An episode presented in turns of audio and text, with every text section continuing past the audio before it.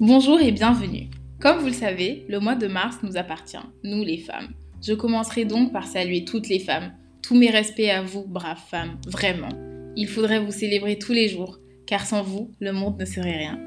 L'heure est grave. Nous sommes en 2021 et au moment où je vous parle, la plupart des femmes sont exclues des prises de décision qui les concernent. C'est tout de même grave de ne pas pouvoir choisir comment vivre et c'est encore plus grave d'être soumis à un mode de fonctionnement qui ne nous privilégie pas. La semaine dernière, notre équipe avait été invitée à participer à la commission du statut des femmes organisée par les Nations Unies. Et nous allons partager avec vous des éléments clés de cette conférence. Bienvenue dans Pourquoi pas elle, un podcast de Mampea Diao qui promeut l'égalité des genres et analyse la place des femmes dans les instances de prise de décision.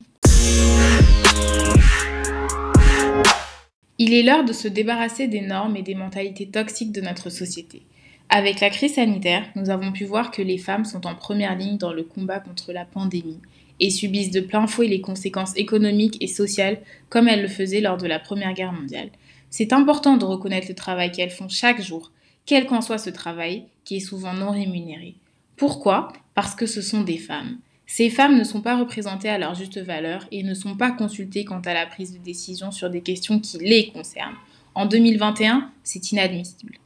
Si nous regardons les chiffres d'ONU Femmes sur la représentativité des femmes au sein des États, aujourd'hui, seuls 21% des ministres du gouvernement sont des femmes et seuls 14 pays ont atteint un taux de 50% ou plus de femmes dans les cabinets ministériels. Seuls 4 pays comptent 50% ou plus de femmes au Parlement. Alors je vous pose la question. Est-ce normal qu'ils choisissent à notre place? Est-ce normal qu'ils prennent des décisions qui nous concernent à notre place? Aujourd'hui, les femmes sont éduquées, ambitieuse et intelligente, donc pourquoi pas elle? Pourquoi dans certains pays les femmes ne sont pas incluses dans les prises de décision? Qu'est-ce qui peut leur en empêcher? Madame Rohi Malik Lowy, maire de la capitale de la Gambie, Banjul, première femme exerçant ce mandat, a participé à cette commission. Elle explique quels sont les freins à la participation massive des femmes dans certains pays, notamment en Afrique de l'Ouest. Si vous regardez la politique géographique de l'Afrique, c'est comme si nos normes traditionnelles et culturelles nous disaient que nous devons nous arrêter ici, c'est-à-dire que nous devons être des femmes au foyer. Donc, à moins et jusqu'à ce que nous parvenions à éradiquer ces normes, je ne dis pas que nous devons éradiquer toutes nos normes culturelles et traditionnelles, non, mais nous devons revoir ces normes traditionnelles et culturelles. Pour arriver à ça, il faudrait qu'il y ait un effort communautaire.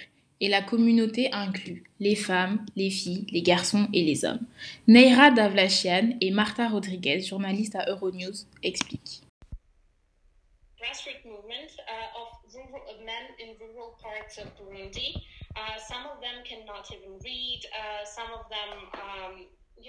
Il s'agit d'un mouvement d'hommes dans les régions rurales du Burundi dont certains ne savent même pas lire.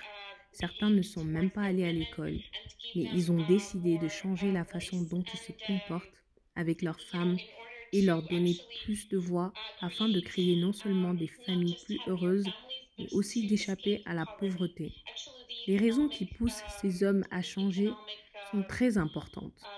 Oui, il y a ce concept de violence économique dans ce genre d'environnement violent où ils réalisent que ce n'est bon pour personne, que ça n'aide personne. C'est une prise de conscience à laquelle ils ont pensé. Ce groupe d'hommes, ils ont trouvé des raisons très pratiques et des solutions pour atteindre l'égalité des sexes.